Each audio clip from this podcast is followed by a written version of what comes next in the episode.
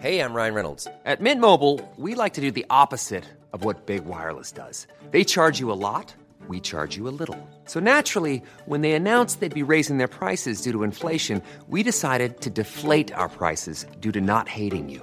That's right. We're cutting the price of Mint Unlimited from $30 a month to just $15 a month. Give it a try at mintmobile.com slash switch. $45 upfront for three months plus taxes and fees. Promo rate for new customers for limited time. Unlimited more than 40 gigabytes per month. Slows. Full terms at mintmobile.com.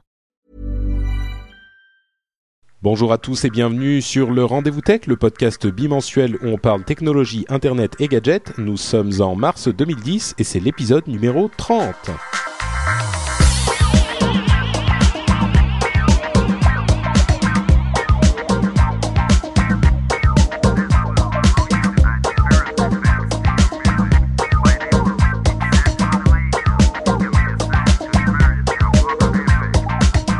Bonjour à tous et bienvenue sur le Rendez-vous Tech, 30e épisode. Euh, Déjà Ouais, ça passe vite, hein Incroyable. Ouais, c'est dingue. C'était quand notre premier épisode? Tiens, je sais même pas. Notre il y a première 30 fois? épisodes. La première fois. Le premier épisode, c'était il y a 30 épisodes. Effectivement, je Bah pensais pas que, que, que la logique était aussi implacable. Bonjour, euh, bonjour Jeff, bonjour Yann. Comment allez-vous aujourd'hui? Super Bah, bien. ça va très bien, toujours comme d'habitude. hein. Super. Euh, Jeff euh, est a un petit peu moins de temps parce que il est il est en, en time zone différente. Oui, on vient de changer de time zone, donc c'est la, on est la semaine dans l'année où on a 8 heures de différence entre la côte ouest et Paris. et donc euh, là où d'habitude je prévois 2 heures pour notre show, là j'ai une heure. Ouais. Et je vous souhaite le bonjour. J'espère que tout le monde va bien. Euh, bah, J'espère que tu vas bien aussi. Euh, on Ah, très va. bien. On, on va se lancer assez vite, euh, sachant que tu risques de partir en cours de route si jamais on n'a pas on n'a pas fini, parce que j'espère toujours finir en moins d'une heure, mais euh, on sait bien que ça n'arrive jamais. Euh, un petit bonjour à la chatroom aussi, euh, la Coucou. chatroom qui est qui est bien, bien peuplée comme d'habitude. Donc merci à vous euh, d'être là. J'espère que vous allez apprécier cette émission. Si vous voulez avoir des informations, vous qui nous écoutez par le podcast sur la manière dont vous pouvez nous rejoindre dans la chatroom, vous pouvez aller sur le site. Il y a un lien en haut qui s'appelle direct et, et, et agenda ou un truc du genre. Je vais vérifier pour pas dire de bêtises. Euh, et, vous avez là-dedans l'agenda des diffusions des différentes informations. C'est calendrier et live, voilà. Et vous avez l'agenda et le lien pour vous joindre à nous euh, une semaine sur deux, le lundi à 10h, heure de Paris. Bon, eh ben écoutez, euh, ah oui tiens, avant de se lancer, un grand grand merci euh, à David qui nous a laissé un pourboire euh, sur le site. Comme vous le savez, si vous si vous appréciez l'émission et que vous voulez nous laisser un petit pourboire, vous pouvez le faire. Il y a un lien sur le site, sur la barre de droite. Et cette fois-ci, David a choisi de le faire, de nous donner un petit peu de son argent durement gagné, et nous le remercions grandement. Bon, alors donc les sujets d'aujourd'hui. Première chose, le net est-il un droit fondamental? Euh, Je ne sais pas si vous avez vu ce sondage. euh, qui a été fait, euh, qui a été fait il y a quelques, enfin, le, résultat en tout cas a été rendu public il y a deux semaines, une ou deux semaines. C'est le docteur Hamadoun Touré, qui est le secrétaire général de l'International Telecommunications Union. Qui a annoncé cette, euh, cette euh, étude euh, qui dit que c'est combien 80% des gens interrogés, ils ont interrogé 27 000 adultes dans 26 pays, et une majorité des gens estiment que le net est un droit fondamental. Qu'est-ce que ça vous inspire, vous deux? Bah, je, trouve que c'est c'est un petit peu fort quand même dire que c'est un droit fondamental. Enfin, je veux dire, tu si, si t'as pas accès à Internet, tu vas pas en, tu vas pas en crever quoi. Donc, euh, certes, c'est après c'est faut voir un petit peu ce qu'ils ce qu'ils entendent par là. Euh, le, le fait de d'avoir le droit de d'accéder à Internet, euh, effectivement, je trouve que c'est un droit fondamental. Maintenant qu'on qu'on qu'on qu'on s'amuse à, enfin, qu'on qu'on oblige les infrastructures à, à câbler tout le monde, même au fin fond de la forêt, pour qu'ils puissent avoir accès à Internet. Je sais pas si c'est si important que ça, quoi. Euh, par contre, enfin, je sais pas. Moi, j'aurais été plus sensible à un truc du genre euh, avoir accès à un Internet non censuré. Euh, ça, pour moi, c'est c'est plus important, quoi. Mais Je pense que ça inclut un petit peu ce type de réflexion et c'est d'autant plus euh, euh, important et ça résonne d'autant plus chez nous que euh, si on considérait Internet comme un droit fondamental en France, euh, la loi Adopi, enfin on en a parlé souvent, mais la loi Adopi ne pourrait pas couper euh, votre accès à Internet. Donc euh, c'est effectivement quelque chose. Je crois que t'as pas tort quand tu dis ça dépend de ce que veut dire, ce qu'on entend par un, un, un- un droit fondamental, mais l'une des choses à, laquelle on le compare souvent, c'est de la même manière que l'électricité pourrait être considérée comme un droit fondamental. Et là où on peut se dire, ouais, bon, Internet, euh, on va pas non plus en mourir, euh, c'est pas dramatique si nous, on n'a pas accès à Internet, euh, il faut voir les choses sur un plan mondial. Et il y a des gens, enfin, Internet, c'est aussi un, un- un vecteur d'information qui est devenu absolument fondamental. Et euh, dans certains pays, ça peut être considéré comme une question de liberté d'expression et liberté d'accès à l'information. Et en ce sens-là, peut-être que, que l'argument est plus compréhensible. Ouais, Voilà, c'est ouais, exactement ce que je voulais dire en fait. C'est, euh, je pense qu'effectivement le, le point est un peu vague. Vous vous liguez clair. toujours contre moi, vous deux là. J'ai- J'ai c'est pas fini, c'est pas fini. Laisse-moi parler d'abord. C'est un moyen d'expression. Internet, c'est un moyen d'expression. Je veux m'exprimer. Euh, donc, euh, c'est effectivement un moyen d'expression. C'est un moyen de, de où des, des gens qui sont euh, plus ou moins oppressés par le régime peuvent avoir une voix. Je pense à l'Iran, je pense à certains dissidents dans les pays euh, d'Asie du Sud-Est. Et dans ce titre, c'est vrai que l'accès à Internet est, une, est un moyen de liberté fondamentale. Derrière, qu'est-ce que ça veut dire? Est-ce que ça veut dire que ça force les gouvernements à mettre en place euh, un programme d'accès à toute leur population? Est-ce que c'est un problème d'accès, un, un programme d'accès broadband? Parce qu'aujourd'hui, euh, est-ce qu'on considère qu'un accès via un modem, c'est un accès à Internet? Je pense que c'est assez, euh, c'est assez vague, en fait, le, le- le- la question. Mais c'est vrai qu'aujourd'hui, euh, Internet fait une, fait une telle partie de nos, de nos existences que on imagine, on peut pas imaginer une vie sans Internet. Ah, c'est sûr que moi, en tout cas, enfin, je suis sûr qu'il y a des gens qui imaginent leur vie sans Internet, mais euh, Ah bah, vraiment, Ouais, hein. mais ce, ce qui- ce qui- ce qui est, ce qui est euh, surprenant en plus dans cette étude, c'est que, euh, enfin, surprenant oui et non, c'est que en fonction des pays, les, les avis divergent quand même de façon assez importante. Euh, J'avais j'avais noté notamment que euh, en Chine, ben, la majorité des Chinois pensent que le gouvernement doit réguler l'accès à Internet. Et on est pas mal aussi en Europe à, à penser pareil, alors qu'en Finlande et en Estonie, ça fait partie de la loi, quoi. Donc d'un pays à l'autre. oui, ce que tu dis, c'est qu'en Finlande et en Estonie, Internet est déjà un droit fondamental. Ouais, exactement, ouais, tout à fait. Donc, euh, mais, mais je suis surpris qu'en Chine, par exemple, que les Chinois pensent que euh, que ça doit être régulé par le gouvernement, quoi. Enfin, surpris. ou pas. Enfin, Oui, c'est pas si surprenant, mais euh, c'est aussi une question intéressante. Euh, Est-ce que euh, le gouvernement doit réguler Internet? Et là, évidemment, tous les geeks que nous sommes euh, vont se précipiter vers la question de voilà. Mais mais il y a aussi la question de, choses. Alors, je sais que c'est l'argument qu'on sort un petit peu à tout bout de champ, euh, euh, comme le terrorisme euh, pour la sécurité. On dit oui, mais les sites pédophiles. Bon, il n'y a pas que ça. Il y a aussi, enfin, les sites pédophiles d'une part, les sites, euh, euh, je sais pas moi, de jeux en ligne. Est-ce que ça doit être régulé Les sites, il y a plein de choses. Et oui, à mon sens, les sites pédophiles, c'est un petit peu une sorte de d'épouvantail qu'on secoue quand on veut faire passer n'importe quoi. Ça veut pas dire non plus que les sites, que la pédophilie doit pas être réglementée sur, Internet. Tu vois, imaginons que la pédophilie soit autorisée sur Internet. Enfin, par les gouvernements, on peut imaginer ce que ça pourrait donner. Donc même si euh, on, il faut pas euh, créer des lois trop, restricti- trop restrictives au nom de la pédophilie, ça ne veut pas dire qu'il faut pas du tout la réguler non plus. Donc euh, la question de l'intervention des gouvernements sur le net est aussi intéressante et moi je me suis surpris en y réfléchissant à me dire euh, il y a peut-être effectivement une certaine euh, un certain contrôle qui doit être exercé par les gouvernements même si ma réaction viscérale c'est non non non sûrement pas quoi. Ouais, c'est vrai, c'est vrai. C'est pas faux, comme diraient certains. Ok. Bon, écoute, euh, on est on est d'accord, on est quand même plus plus plus ou moins d'accord. Ouais, c'était mal parti, mais finalement, je pense qu'on est d'accord. Bon, si vous voulez un lien vers l'étude complète, on mettra un lien dans, dans, les, euh, dans les liens de l'émission.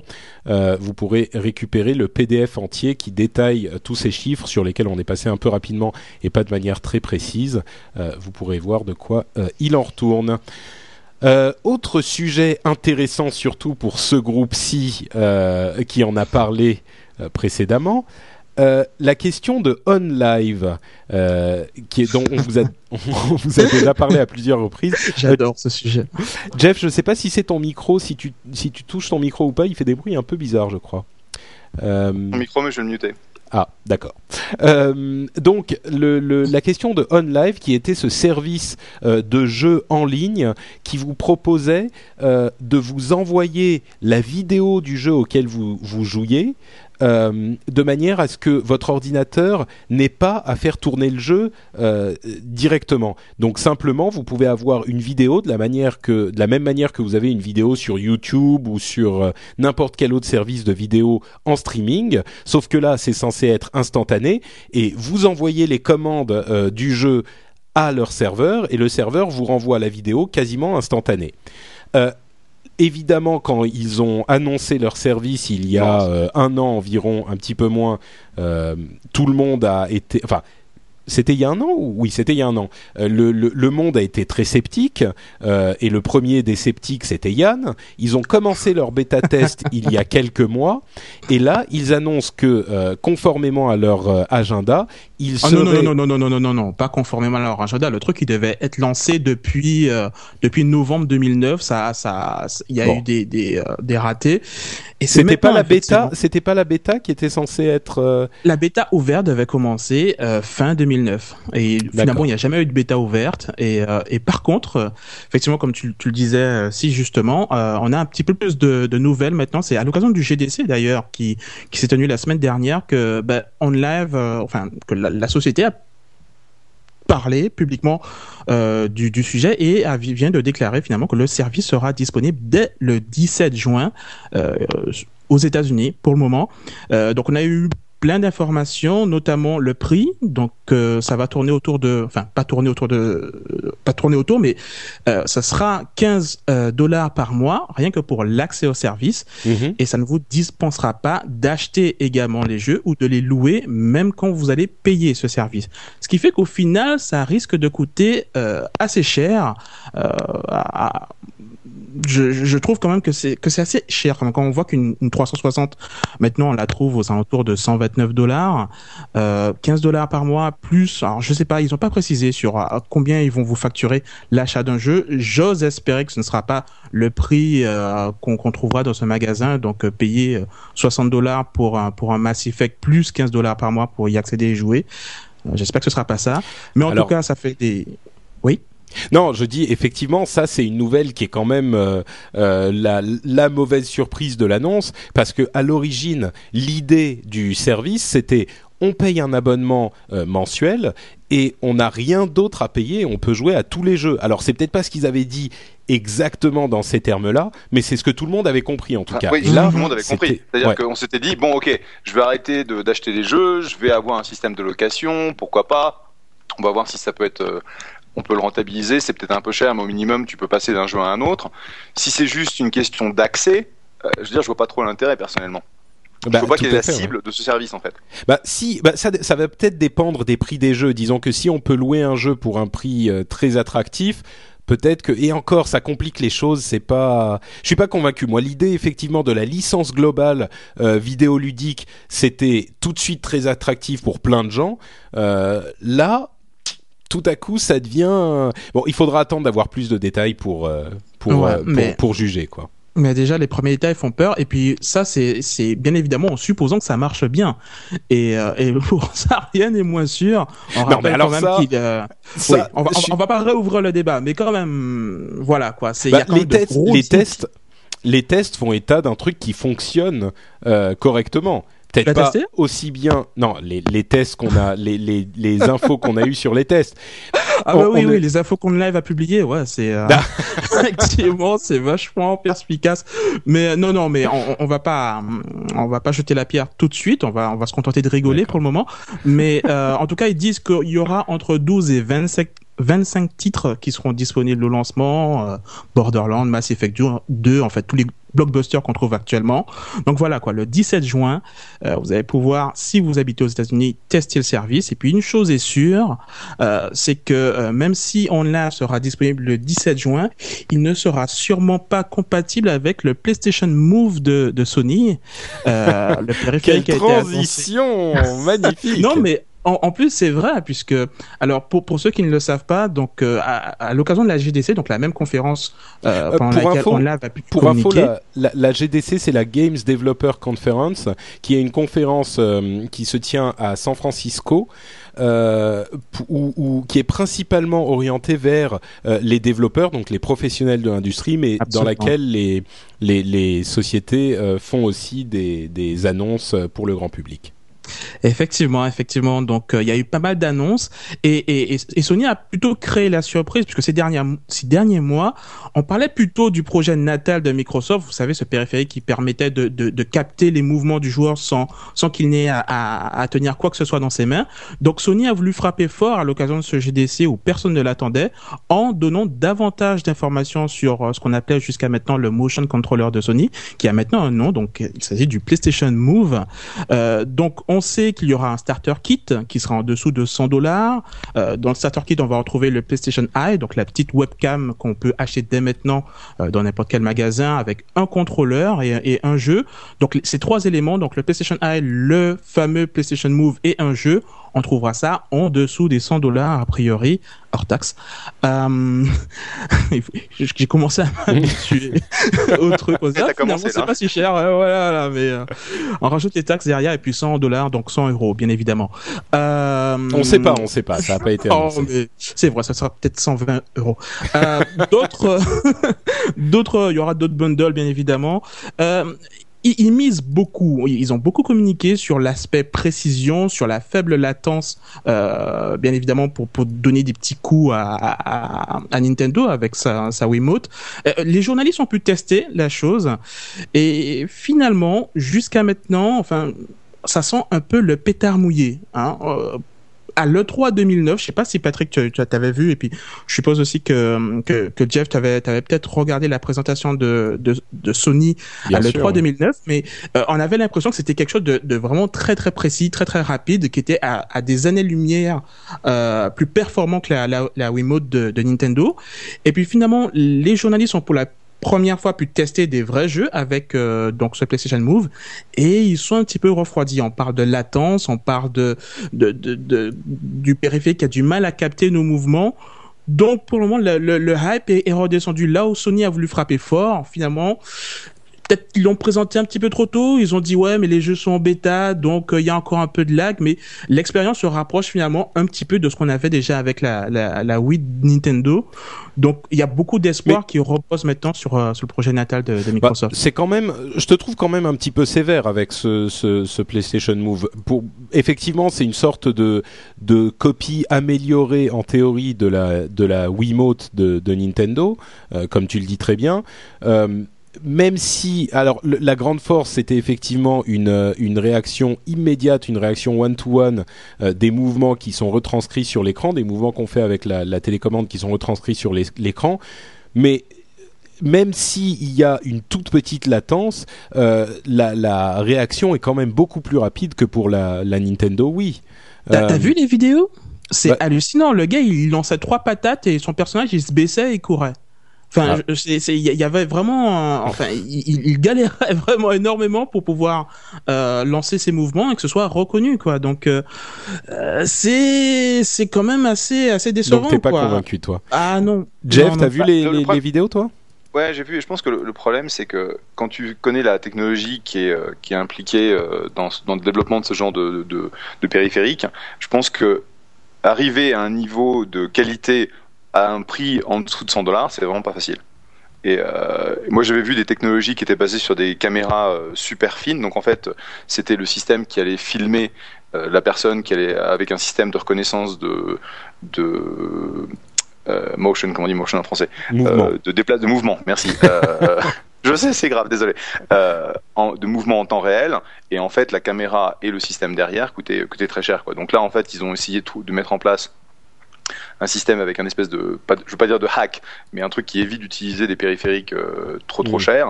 Et je pense que c'est c'est là où en fait on va payer le, le prix en termes de, de, de précision. Quoi.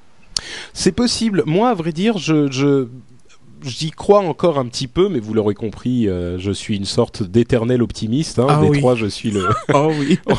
Et Patrick est un, est un bon, un Alors, un samaritain de la tech. C'est Ouais, le bon c'est ça, samaritain ouais. de la tech. Moi, je suis, je, je vois, on présente un truc, je fais oh mais ça a l'air Oh très très Dieu. bien.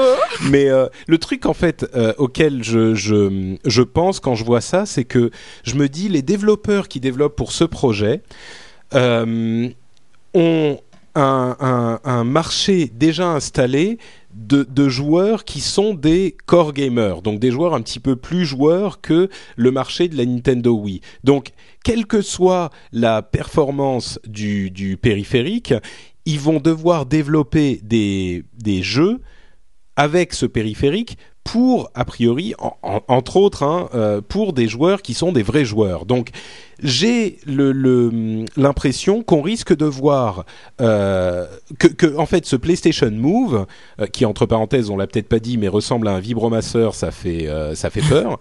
Euh, ce PlayStation. Move, C'est quoi un vibromasseur?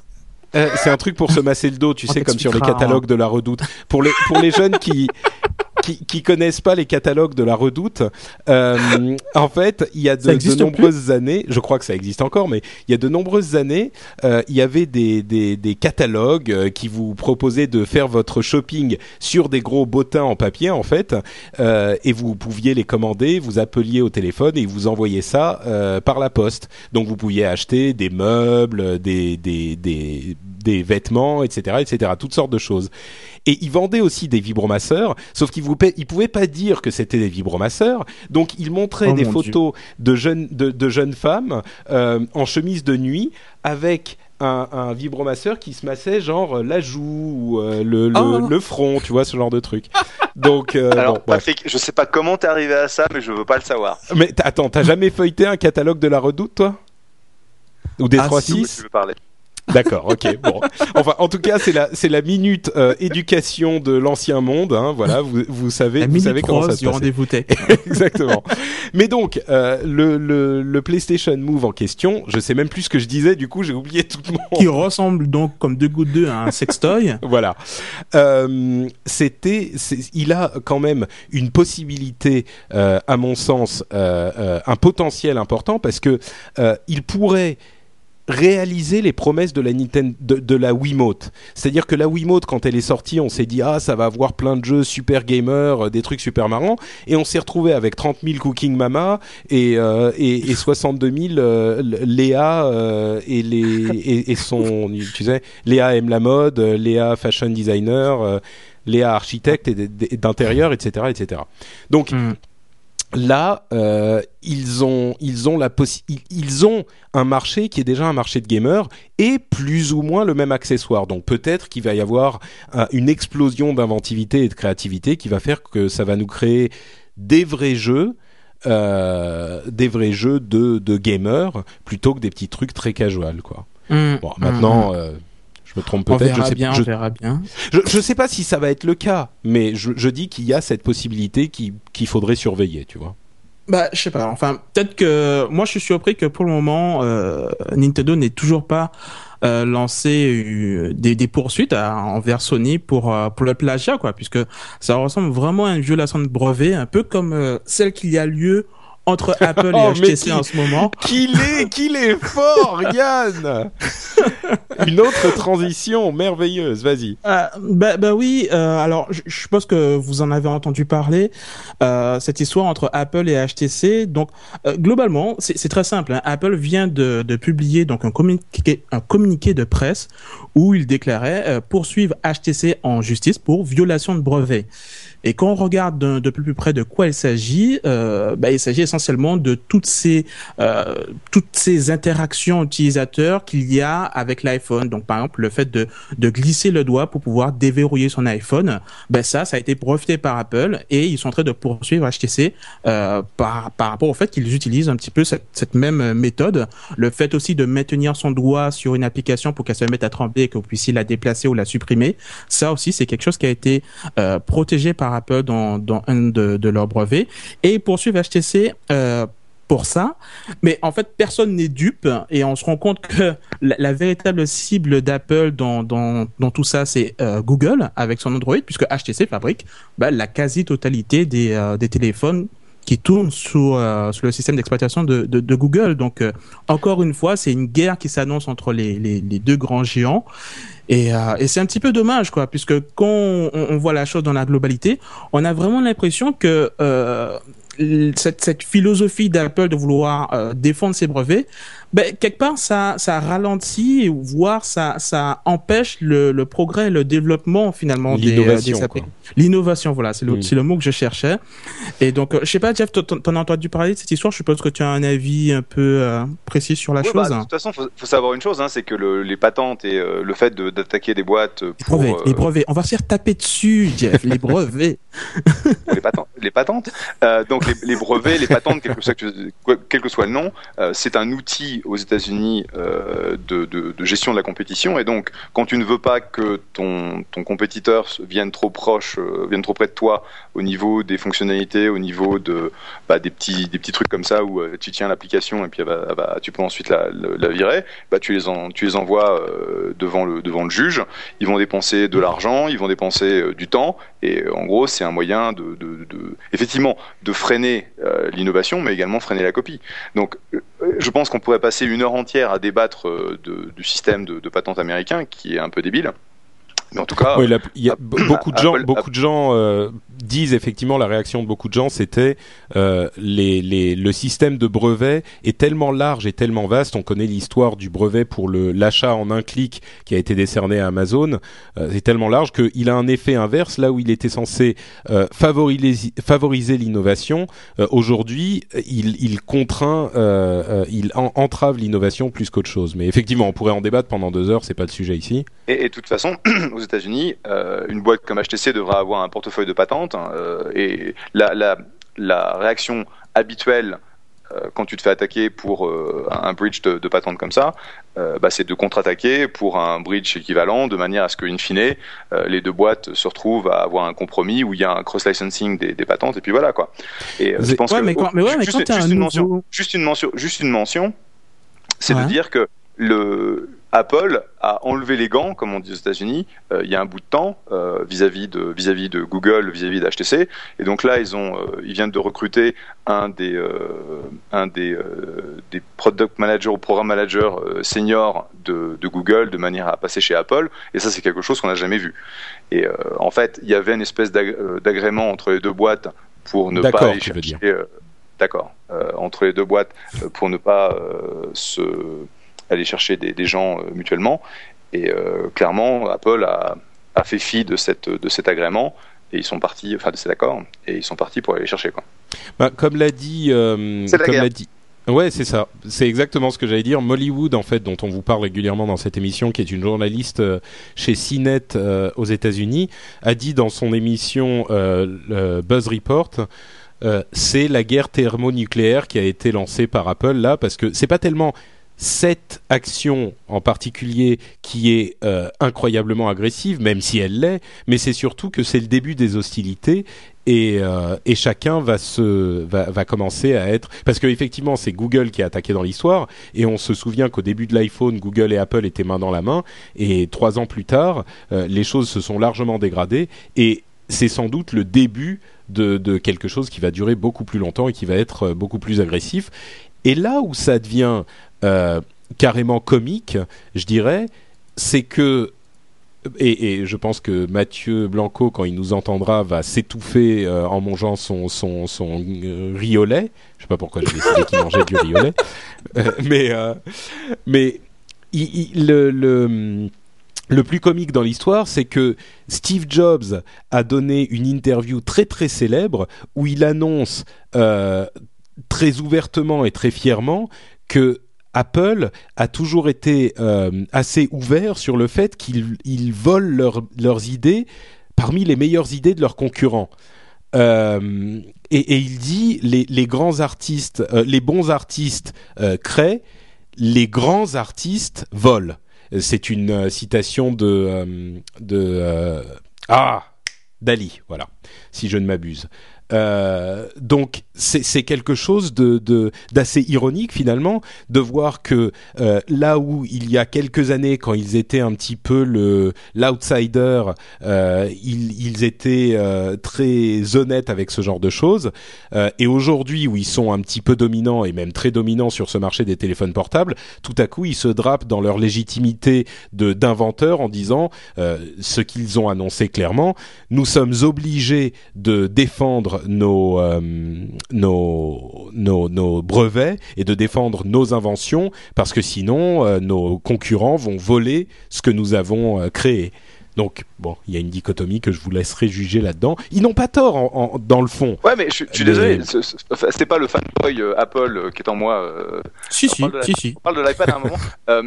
qui est en moi qui peut le défendre, mais simplement, euh, si, tu, si tu reviens au début de la relation entre Apple et, euh, et Google, et je rappelle le fait que Eric Schmidt a été sur le, le board d'Apple pendant longtemps, c'est euh, Google qui a dégainé le premier en lançant, en lançant Android et en annonçant le fait qu'ils allaient avoir des, des, des téléphones.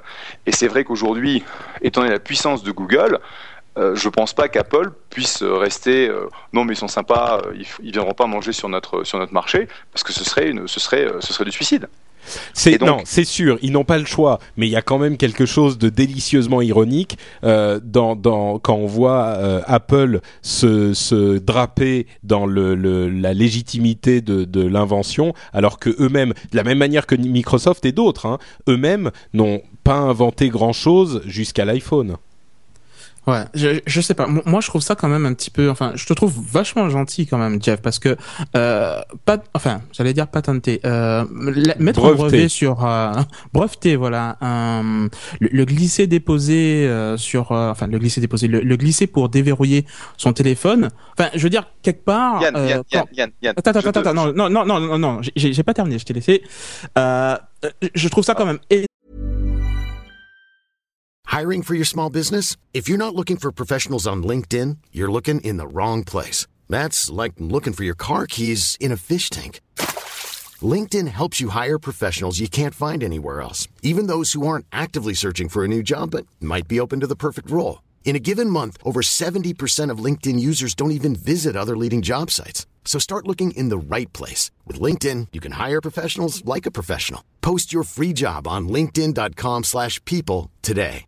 Ready to pop the question? The jewelers at BlueNile.com have got sparkle down to a science with beautiful lab-grown diamonds worthy of your most brilliant moments. Their lab-grown diamonds are independently graded and guaranteed identical to natural diamonds, and they're ready to ship to your door. Go to Bluenile.com and use promo code LISTEN to get $50 off your purchase of $500 or more. That's code LISTEN at Bluenile.com for $50 off. Bluenile.com code LISTEN. Non, ça veut dire que quelque part, Apple est en train de dire aux gens ben voilà, si vous voulez euh, glisser pour déverrouiller votre téléphone, ben achetez un iPhone. Et vous ne pouvez acheter rien d'autre. Tu, tu te rends compte comment comment c'est énorme? C'est-à-dire qu'ils ont une idée, ils la breuvent, ils, ils, mettent un brevet dessus et après personne ne peut acheter un autre téléphone qui utilise le, le, le même mécanisme. C'est, hallucinant. Et quand tu vois un petit peu les brevets en question, c'est, vraiment du, du, du common sense quoi. C'est-à-dire que euh, ok ils ont eu l'idée en premier, mais ils, ils bloquent vraiment l'utilisateur. On, on, on, on, réduit le fer de lance de, de, de Apple, c'est améliorer euh, et enrichir l'expérience utilisateur. En faisant ça, ils ne font que la dégrader en limitant l'utilisateur au niveau des, bah, en fait, qui peuvent avoir accès à ce dire, genre de choses. Je vais dire un truc qui va un petit peu te répondre et répondre à, au problème qu'on posait tout à l'heure, c'est que normalement, il y a euh, dans la définition d'un brevet, euh, dans le, le, la loi américaine, il y a l'idée que cette, euh, ce, ce, brevet ne doit pas représenter une idée évidente une idée Ouais. euh, qui soit euh, simplement je veux dire, si jamais on pense à quelque chose, c'est l'idée qui va venir à tout le monde. Et effectivement, il y a un certain nombre de brevets qu'ils ont appliqués à l'iPhone qui sont assez, euh, euh, euh, qui sont pas vraiment forts, qui sont assez faibles, comme l'idée par exemple de zoomer en écartant les doigts ou, euh, ou en rapprochant les doigts, le pinch. Donc on ne sait pas si ça va tenir. Et, là, effectivement, c'est un défaut dont on parlait tout à l'heure avec Jeff, qui est le problème du, système de brevet aux États-Unis, qui autorise le, fait de mettre un brevet sur des idées aussi simples que celle-ci et qui a priori ne devrait pas. C'est comme si on disait le double-cliquer est breveté pour ouvrir un fichier. Euh, Faut pas, faut pas exagérer. C'est c'est ce que je voulais dire en fait à Yann, c'est qu'il y a vraiment deux choses ici. Euh, la première, c'est est-ce que il était légitime pour euh, le US Patent Office de donner à Apple la patente sur ce, ce mécanisme Ça, c'est une chose. Et la deuxième, c'est est-ce que c'est le droit d'Apple d'utiliser la loi à son, euh, à son, à son insu, à son, à son façon avantage. à son avantage. Et je pense que pour moi, le fait que euh, ce soit le droit d'Apple d'aller chercher donc leurs concurrents pour euh, des brevets qui leur ont été attribués, je pense que c'est complètement leur droit. Ah, C'est bas, c'est bas. Non, non, bas, attends, c'est comme ça, c'est tout, c'est la loi. c'est- pas faux, c'est pas faux. Ouais. La grosse question, c'est est-ce que le USPTO aurait dû donner à Apple cette patente ou pas? Et, et comme on le disait Oui, tout à l'heure, il y a Ça, énormément ça a de- commencé là en fait. Voilà, Ouais. c'est ça. Mais euh, je veux dire, aujourd'hui, c'est, euh, ce sont des marchés qui sont d'une telle ampleur que faut pas s'attendre à ce que les différents acteurs euh, se fassent, euh, se fassent des guillis hein, c'est tout. hein. Ton, ton, ton son se dégrade de minute en minute, euh, Jeff. Je sais pas ce qui se passe, mais euh, bon, c'est essaye de débrancher, rebrancher peut-être le fameux truc euh, sur Apple. Ok. Euh, mais vous savez quoi? Vivons tous en paix parce que nous sommes sur Internet. Que tout le monde soit ami et camarade et gentil. Bon, elle est pas, ma transition n'est pas aussi belle que, que les Non, tiennes. moi je la trouve très très bien. D'accord. Euh, Internet va-t-il euh, euh, recevoir le prix Nobel de la paix? Euh, Oui, vous avez bien entendu. Internet est dans la course pour le prix Nobel de la paix cette année. Alors.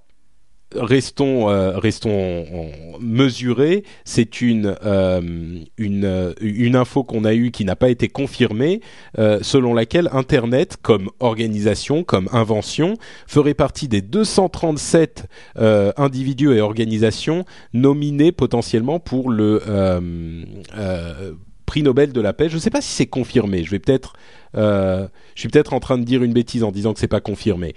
Mais en tout cas, euh, l'info a été euh, diffusée par la BBC et reprise par tout le net évidemment. Et ça peut faire rire un petit peu quand on se dit Internet recevrait le prix Nobel de la paix. Finalement, enfin, bon, Ah, euh, c'est vraiment bizarre quoi. T'imagines, on dit ah oui la plage, euh, prix Nobel d'internet quoi, parce que tout le monde est content à la plage et euh, ça permet de décompresser les gens. Quoi. Enfin, je, sais pas, je trouve ça, je trouve ça un peu bizarre. C'est comme tu le disais au début, c'était c'est ni une euh, une personne ni une organisation. Internet c'est, je sais pas, c'est, je trouve, je trouve un peu. Bah, la- C'est pour ça que c'est difficile, c'est difficile à, dé- à- à- à de dire exactement. Par exemple, euh, quand euh, le, le prix Nobel de la paix a été, ah comment il s'appelle l'inventeur de la dynamite? Bref, ils n'ont pas décerné le prix Nobel de la paix à la dynamite, ils l'ont décerné à l'inventeur.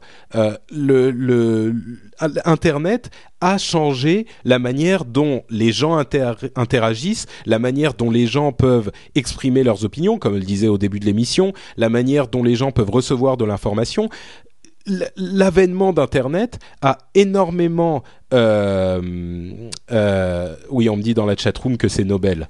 Euh, D'accord, merci, le- effectivement. le- l'inventeur de la oui, dynamite. je suis, je suis, c'est, c'est le genre de truc où tu te dis, là, j'aurais mieux fait de fermer ma gueule. euh, j'ai l'air d'un imbécile. Donc effectivement, merci la chatroom.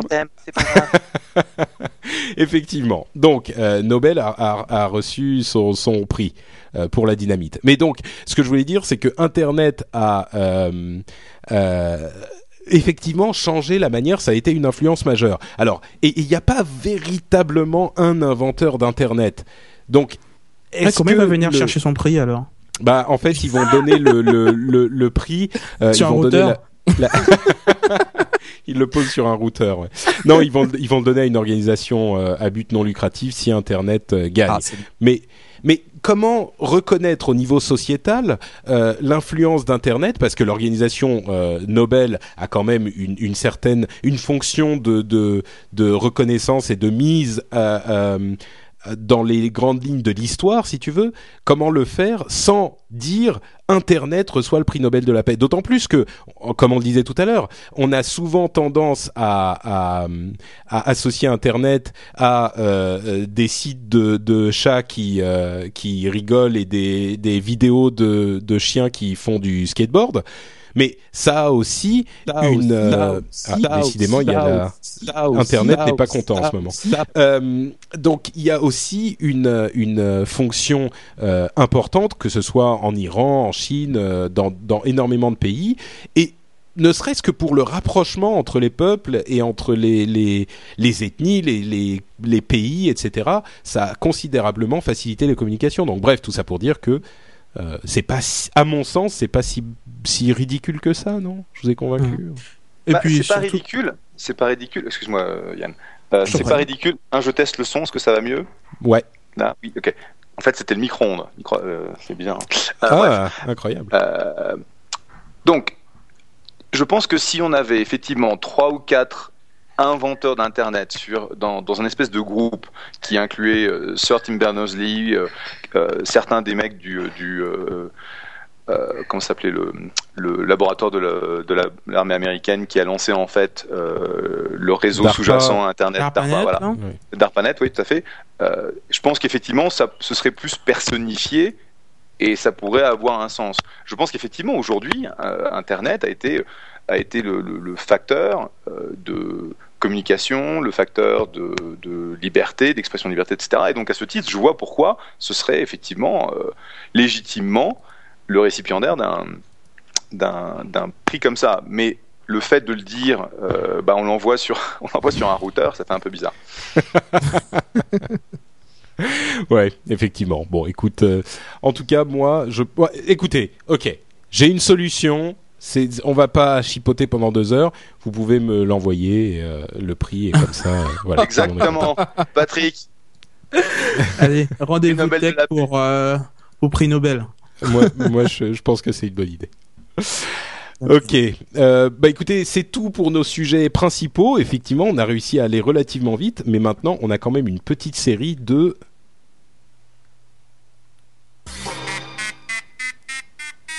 la séquence des rumeurs à la con. À la limite, on aimerait bien en parler un petit peu quand même. Bon, ça a pris un tout petit peu de temps, mais ça a marché quand même. Il y a eu un petit silence euh, mal à l'aise, tu sais, le awkward ah. silence. Allez, mais ça a on, fonctionné. Va, on va couper au montage. Euh, oh, oh, je, je suis plus à ça. Hein. euh... Alors, première info, un petit peu rapide. Victoire la démocratie fonctionne. Enfin, plus ou moins. On vous parlait il n'y a pas 15 jours de, l'ACTA et des dangers de l'ACTA. Eh bien figurez-vous que l'Union européenne a tapé du poing sur la table et a exigé que les négociations de l'ACTA, euh, si vous savez pas de quoi il s'agit, revenez à l'épisode juste avant celui-ci, les négociations de l'ACTA soient rendues publiques.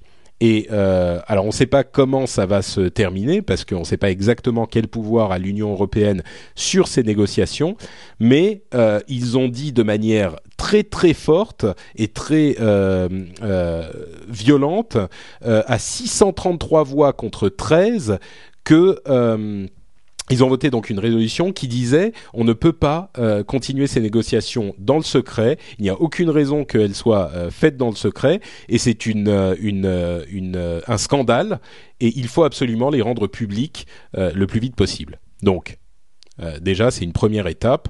je pense que c'est quelque chose de d'important et c'est une preuve que enfin on critique souvent l'Union européenne, on en dit souvent assez peu de bien et on dit qu'elle fait pas grand chose mais euh, ces derniers mois et ces dernières années euh, on a eu la preuve à plusieurs reprises que il y a très très peu de, de gens enfin d'organismes politiques importants qui défendent les intérêts des consommateurs et l'Union européenne à plusieurs reprises a prouvé que euh, c'est ce qu'il faisait et moi je trouve ça important et de le signaler important tout court Non, c'est vrai, c'est une, euh, c'est, c'est une excellente nouvelle. Et puis, euh, je dois t'avouer que maintenant que je suis au Canada, elle me manque un petit peu, quoi, le, l'Union européenne, quand je vois que je paye 150 dollars mon abonnement Internet. C'est Ça- ouais, ouais. 30 dollars ton abonnement internet, tu rigoles Bah Ouais. écoute, euh, si tu veux avoir euh, du 50 Ouais, enfin- mégabits et, euh, et euh, être capé à 50 gigas par mois, bah tu payes 150 dollars, quoi. Oui, mais enfin, c'est des dollars canadiens, ça fait 14 euros, non? Ça fait 15 euros. Non, non, non, c'est un petit peu plus cher que ça, quoi. Donc, as, t'en auras quand même pour Ouais, euh, enfin, 110, euh, Objectivement, 110 euros. objectivement, Yann, regarde-moi dans les yeux, au travers du câble. Regarde-moi dans les yeux et dis-moi que tu as besoin de 50 mégabits. Dis-moi que tu as, be- dis-moi pourquoi tu as besoin de, regarder- tu as besoin de regarder des choses Pour sur jouer Internet. à On Tu ne Live devrais Bah ouais, mec. d'abord. Il Hein, attend pour On changer. Live Donc pourquoi? Parce qu'objectivement, même si ça fait pays sous-développé, euh, 3, Je te permets pas. euh, pour la plupart des utilisations, c'est quand même pas mal. C'est vrai que moi j'ai 30 mégabits en théorie euh, sur euh, sur Free. Je crois que je suis en pratique à 20, 21. Même euh, je me sers de, de 8 ou 9 euh, généralement quoi. Mais bon. Ouais. Non mais bon, je, je, je comprends, je comprends. Moi je serais dans la même situation et je paierais mes 50 mégabits, je pense. Euh, autre information, euh, le MS Courrier sortira bien. Cette merveille que... Alors, j'ai tweeté, vous savez, le MS Courrier, c'est cette sorte d'assistant personnel, de tablette internet euh, dont on a vu les vidéos concept il y a quelques mois. Euh, c'est un- une tablette avec deux écrans et on pouvait passer des éléments d'un écran à l'autre, etc., etc. C'était très bien fait. Euh, et j'avais l'impression que Yann, tu avais craqué pour le MS Courrier.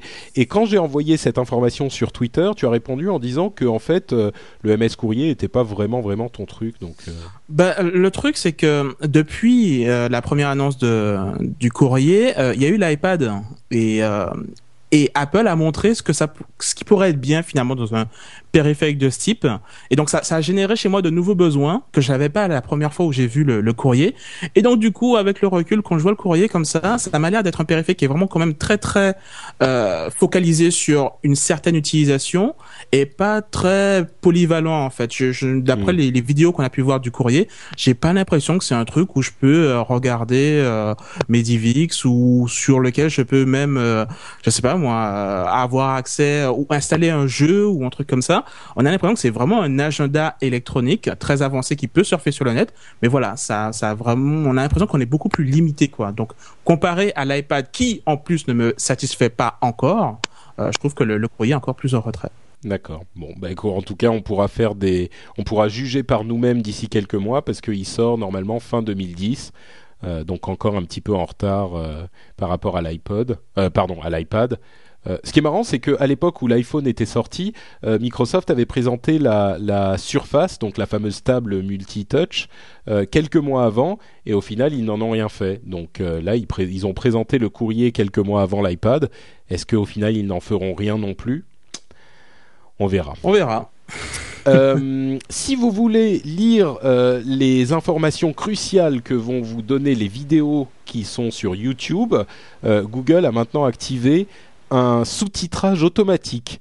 Ce qui est très intéressant en théorie, parce qu'il y a une reconnaissance vocale automatique qui va transcrire ça en texte. Donc euh, pour les malentendants ou pour, euh, pour les traductions, ça peut être intéressant en théorie. Le problème, c'est que je sais pas si vous avez essayé, mais ça marche pas super bien encore. Donc euh, deux points Mm. pour l'effort, mais euh, Ouais, bah, Effectivement, sur, sur des systèmes multilocuteurs sans training, ça- sans, sans training, sans, sans, sans- dit, apprentissage. training Sans apprentissage, merci Yann. Sans apprentissage, euh, c'est compliqué de faire fonctionner un système comme ça, objectivement. Ouais. Donc le fait que ça fonctionne à, petit, à peu près, euh, en fait la, bonne nouvelle c'est quoi? C'est que euh, Google va mettre à disposition ces flux d'informations pour que d'autres boîtes puissent prendre ça et après améliorer la qualité. Donc je pense que, euh, sans vouloir parler de choses que je ne devrais pas mentionner, on va avoir des services arriver qui te donneront un niveau de qualité sur l'information qui est, qui est fournie, affichée, sous-titrée, qui est bien plus importante.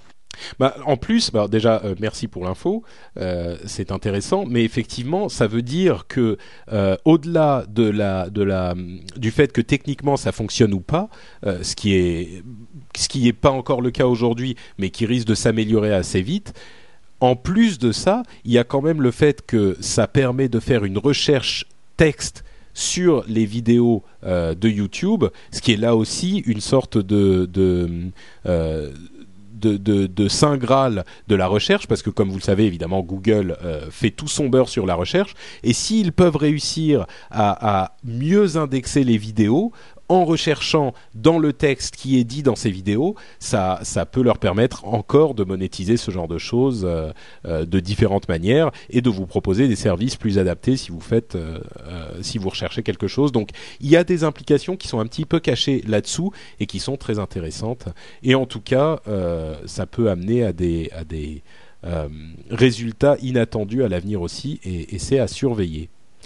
Bah, c'est pas vraiment inattendu, c'est qu'en fait Google voit ça comme une, une, énorme opportunité de te sortir de la pub qui va être euh, euh, complètement euh, adaptée aux recherches que tu vas faire. Si tu vas jouer euh, un bout d'une vidéo, ça va te mettre directement sur la phrase que la, la, la, vidéo est en train de jouer. Et juste avant, ils vont pouvoir te mettre un interstitiel de 5 secondes mm. qui va être complètement targeté. Donc c'est pas c'est pas uniquement, je dirais, une, un essai de, de, de mettre à la disposition de cette, de la connaissance euh, du monde, c'est juste de faire plus d'argent sur la vidéo. Quoi. Bien sûr. Non, mais je pensais à des choses comme, euh, par exemple, s'ils réussissent à, transcrire correctement en texte ce genre de choses et que leur euh, moteur de traduction peuvent euh, là aussi s'améliorer, ça veut dire qu'il n'est pas impossible qu'on voit euh, des vidéos avec une traduction en texte instantanée euh, dans le, enfin en sous-titres, voire même parler le jour où la synthèse vocale sera sera plus efficace.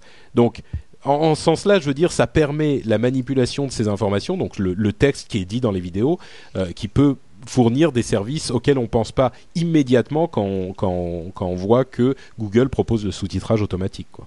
Alors il y a, un service aujourd'hui euh, qui est surtout utilisé dans les pays euh, d'Asie du Sud-Est qui s'appelle Viki. Alors je sais plus si c'est euh, V V I ou quelque chose comme ça, qui te permet en fait d'offrir un sous-titrage pour les vidéos que tu vas euh, mettre à disposition. Donc de, c'est-à-dire que n'importe qui peut définir le sous-titrage d'une vidéo et soumettre ça euh, sur le service. Et donc, euh, imagine qu'il y a une vidéo que tu euh, aimes beaucoup, Patrick. Tu peux la sous-titrer en français, la soumettre au service, et après, dans le player, tu peux dire, bah voilà, je veux la, la vidéo euh, en français. Tu vois le sous-titrage qui apparaît.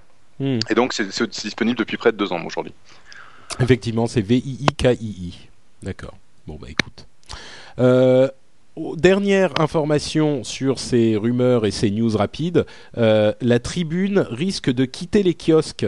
Euh, comme vous le savez, la Tribune euh, est, un, est un quotidien assez important dans le pays.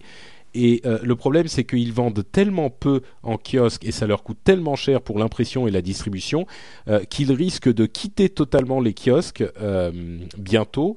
Et d'autant plus que leurs leur, visites ont augmenté de 34% en janvier 2010 par rapport à janvier 2009. Donc il y a une vraie progression sur le net. Et, et, il y a une, euh, une vente euh, en kiosque qui est complètement euh, ridicule parce que les chiffres qu'ils ont donnés sont, tenez-vous bien, à, à, votre avis, la tribune, ça vend combien en kiosque? Vous avez vu l'article le, ou pas Tous les deux? Je dois t'avouer que je n'ai pas eu le temps. D'accord. Alors, tiens, non, mais c'est très bien, c'est très bien, c'est parfait. À votre avis, ils vendent combien d'exemplaires en kiosque, la tribune? Euh, Je dirais 2 millions. Non, mais par jour. Ah, par jour euh... J'en ai aucune idée. En, fait. en, en, centaines de milliers à peine bah, Écoute, pour un éditeur, le plus important est de connaître ses clients. Euh, ce qui est possible avec ses abonnés, au papier ou au numérique. Nos ventes en kiosque représentent environ 4000 exemplaires. Quoi 4000 Vous vous rendez compte oh C'est invraisemblable. Donc euh, moi j'étais j'étais totalement oui non mais c'est il faut, faut virer l'éditeur. Alors euh, ce, qui est, euh, ce qui est surprenant, c'est qu'ils disent en 2010, euh, le journal a enregistré une diffusion France payée de 70 000 exemplaires, soit 6% de plus, etc. Donc ils doivent, ils doivent avoir d'autres moyens de diffusion. Et ça ne veut pas dire que la tribune en papier n'existerait plus. Mais c'est uniquement les ventes en kiosque elles-mêmes qui ne sont plus intéressantes.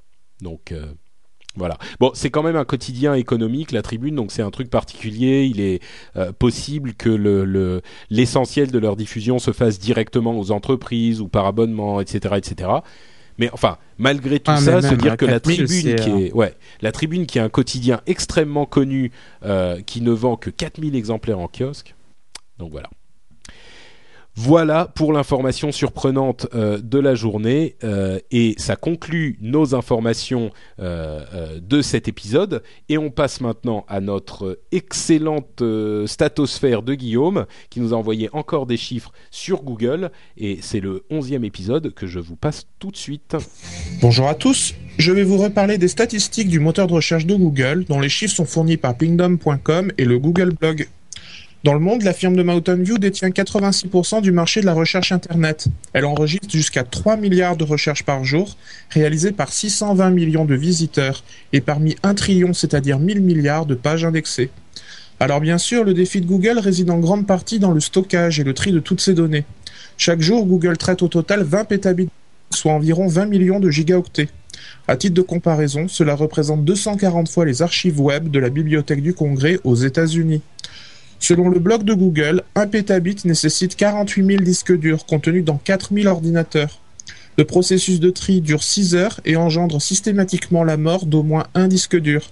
C'est pourquoi, par précaution, le système de gestion de fichiers de Google est configuré de manière à stocker chaque fichier sur trois disques durs bien distincts. Enfin, selon la rumeur, Google posséderait 500 000 ordinateurs répartis dans 60 data centers et situés essentiellement en Amérique du Nord et en Europe. Retrouvez toutes les statistiques du web sur statosphère.fr. À bientôt. Merci à Guillaume pour ces statistiques et comme d'habitude, vous pouvez retrouver toutes ces, tous ces chiffres et d'autres encore sur statosphère.fr, son site. Euh, vous savez quoi? Ce genre de chiffres à propos de Google me font beaucoup plus peur que les histoires de vie privée et de euh, d'informations qu'ils ont sur nous. Je sais pas pourquoi, mais l'idée qu'ils aient 500 000 ordinateurs et que euh, ils aient que un pétabit qui représente rien de leur trafic euh, soit stocké sur 48 000 ordinateurs etc., etc. Je sais pas pourquoi ça me ça me donne une impression de de euh, de, de ah ça m'écrase en fait. C'est tellement imposant, ça me ça me fait beaucoup plus, euh, ça m'impressionne beaucoup plus que tout le reste. Alors Patrick, je suis désolé, mais en fait le nombre c'est bien plus proche de 1 million de, serveurs. Oh mon dieu, mais qu'est-ce que tu racontes? Tu vas me faire faire Je- des cauchemars. J'ai rien dit. Et en fait, ils utilisent effectivement un, un système qui s'appelle BigFile qui euh, où il n'y a pas de backup. En fait, le- la notion de backup chez Google n'existe pas puisque l'information est tellement énorme et donc ils ont toute euh, toute C'est information redondant en fait. redondante. Voilà, et donc euh, ils ont mis en place un système euh, d'exploitation spécial basé sur Unix euh, qui leur permet euh, euh, d'avoir euh, bah, une redondance des différents fichiers, des différents disques. Où en gros, tu peux prendre une machine, tu peux l'arracher du cluster quand tu veux, tu peux arracher un disque et euh, tout en fait se remet, se reconfigure de façon dynamique. Oula, ton euh, ton ton son est encore euh, est encore euh, un petit peu altéré. Éteins ton four à micro-ondes, non Mon micro-ondes, il est éteint. Je Tu te fais une pizza au micro-ondes encore? Non, non, non, non, non, mais en fait, je, je suis, je suis pas à, à Palo Alto, je suis à, à la montagne, donc euh, c'est la première fois que je fais ça ici, donc j'essaie de trouver l'endroit où je peux me mettre. Désolé. Pas de souci, pas de souci, on comprend. Euh, Mais, bah, mais Patrick, mais Patrick, tu n'as pas parlé de Google Kansas? Non, c'est vrai, c'est vrai. J'ai sauté l'info parce que bah, c'est pour toi, hein, c'est pour le, le- le temps en fait. Euh, mais si tu veux nous en parler, n'hés- n'hésite pas. Mais en fait, c'est juste une, une petite. euh, Donc, Google a lancé un programme euh, récemment où ils vont équiper des villes avec de la fibre optique, donc de manière à délivrer du haut débit. Et donc, il y a une, une, une, une ville au, Kan- au Kansas qui a proposé de changer de nom euh, pour devenir Google de manière à être euh, un des euh, un des récepteurs de cette de cette euh, connexion au débit. Et en fait, je voulais juste te dire que Google n'a fait que copier mon copain Josh Koppelman, qui en 1999 avait renommé une ville en Oregon Half.com, qui était le nom de son service. Comment? Comment comment il l'avait renommé? Half.com. Half, d'accord. Ouais, effectivement, c'est une histoire marrante en fait. Le maire avait proposé de renommer Google, euh, enfin de renommer Topica euh, pendant une journée, de le renommer Google. C'était un truc euh, honorifique presque, et ça a fait tellement de bruit qu'ils ont décidé d'étendre le truc pendant un mois. Alors. Euh, attention, euh, pour information, c'est pas non plus fait euh, officiellement euh, sur la documentation administrative, etc. C'est pas fait pour durer. C'est simplement, ils disent, appelons maintenant entre nous notre ville Google. Ça, ils ont fait une cérémonie, un machin, mais sur le papier, la ville s'appelle toujours Topica. hein. C'est pas, ils ont pas complètement renommé leur ville Google. Donc, Alors euh, que dans le cas de Have.com, ils avaient effectivement renommé la ville. Je sais plus si c'était pendant un mois ou pendant un an. Et tu vas, tu allais, bienvenue à Have.com. Et donc euh, c'est euh, c'est mon copain Josh qui avait eu l'idée. C'est un génie du marketing et euh, il et a vendu son a service. fait- Il a vendu son service pour près de 400 millions de dollars à eBay aussi, en passant. Ah. Et en fait, son autre idée de génie marketing, c'était de mettre en place un, un filtre dans les urinoirs des aéroports américains Oula. qui était avec une- un branding have.com. Ah. Et euh, donc, il avait fait ça dans euh, tous, les, les- tous les aéroports américains et ça avait fait parler du service de façon absolument monstrueuse. Et donc, ça lui avait donné une couverture médiatique qui était, mais gigantesque. Marrant. Et vous savez quoi? Je crois que euh, je vais peut-être euh, le jour où j'aurai des enfants, je vais les appeler euh, French Spin et No Watch. Comme ça, euh, Oh mon dieu.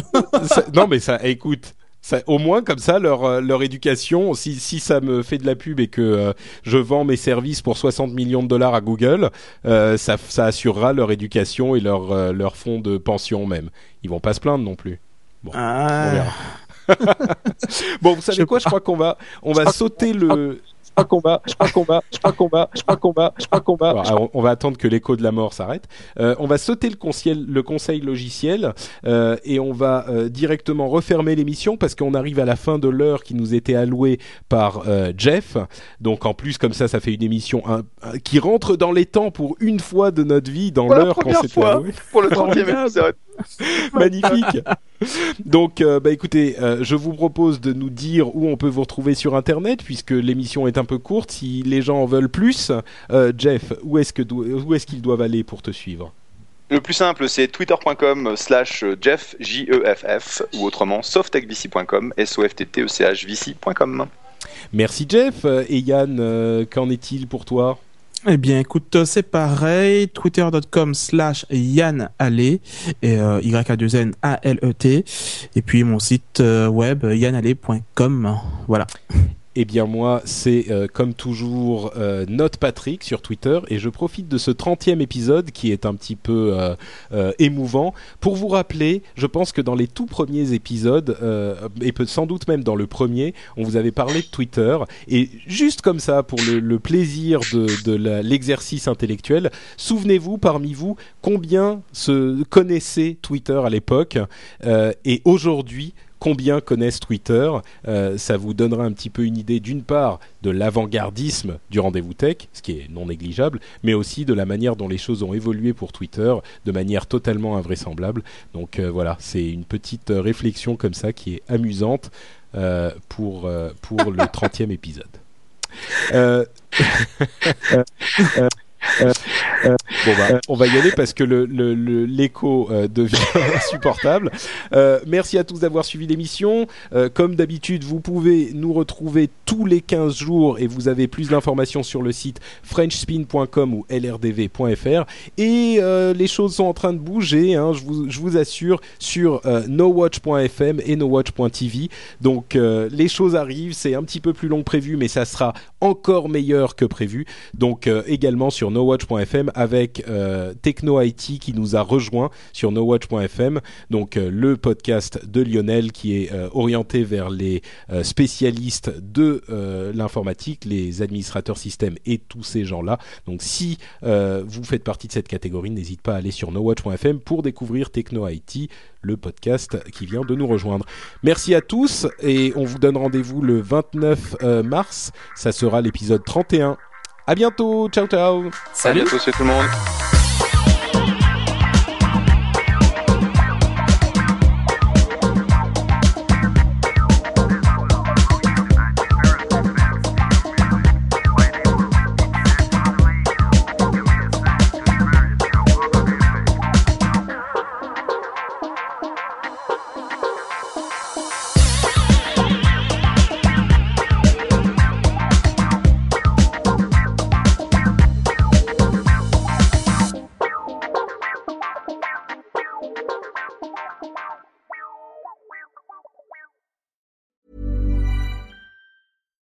Flexibility is great. That's why there's yoga. Flexibility for your insurance coverage is great too. That's why there's United Healthcare Insurance Plans.